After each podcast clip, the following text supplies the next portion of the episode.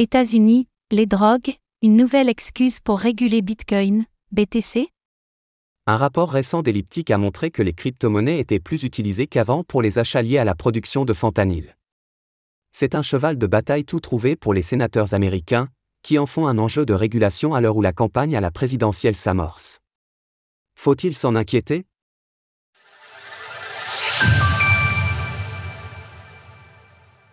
Bitcoin et la production de fentanyl, un nouveau sujet pour les politiques américains. Nous vous l'expliquions il y a une semaine, un rapport d'elliptique a fait grand bruit. Il montre en effet que 90% des entreprises chinoises exportant des précurseurs de fentanyl acceptent les crypto-monnaies. Et que les paiements de ce type ont augmenté de 450% depuis l'année dernière.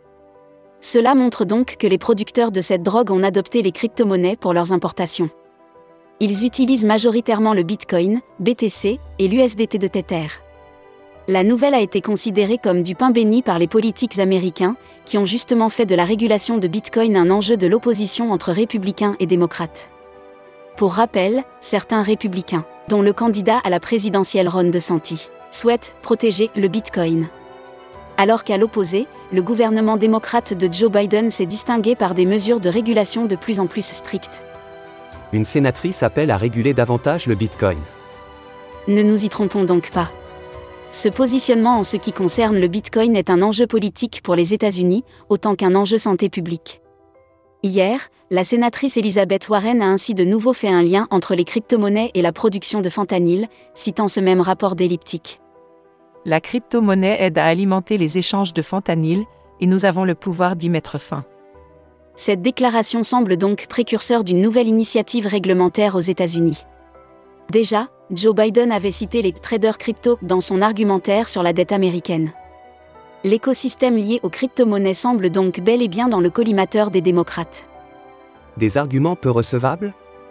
On rappellera à toute fin utile que les achats de matériaux destinés à la production de fentanyl ne représentent que 27 millions de dollars, soit une goutte d'eau si l'on considère la capitalisation totale des crypto-monnaies, plus de 1100 milliards de dollars à l'heure actuelle. Par ailleurs, accuser un actif qui sert à des actes illégaux ne fait pas sens. Les billets de dollars américains sont encore moins traçables que le Bitcoin, et ils sont utilisés en énorme majorité pour les achats et ventes de fentanyl aux États-Unis. Faut-il alors attaquer le dollar parce qu'il facilite les trafics de drogue? Les crises successives connues par l'écosystème depuis l'an dernier ont semble-t-il eu un effet, celui de faire revenir en arrière les arguments des politiciens le Bitcoin se débarrassait jusque-là de sa sulfureuse réputation, mais la chute de FTX et les liens de la famille Bankman-Frey avec les démocrates ont conduit ces derniers à marquer fermement une distance avec les crypto-monnaies.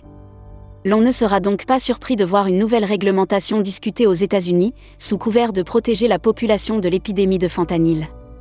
L'effet sur le trafic de cette drogue très prisée actuellement sera sans doute limité. Et ce sont certainement les entreprises crypto qui en paieront le prix. Retrouvez toutes les actualités crypto sur le site cryptost.fr.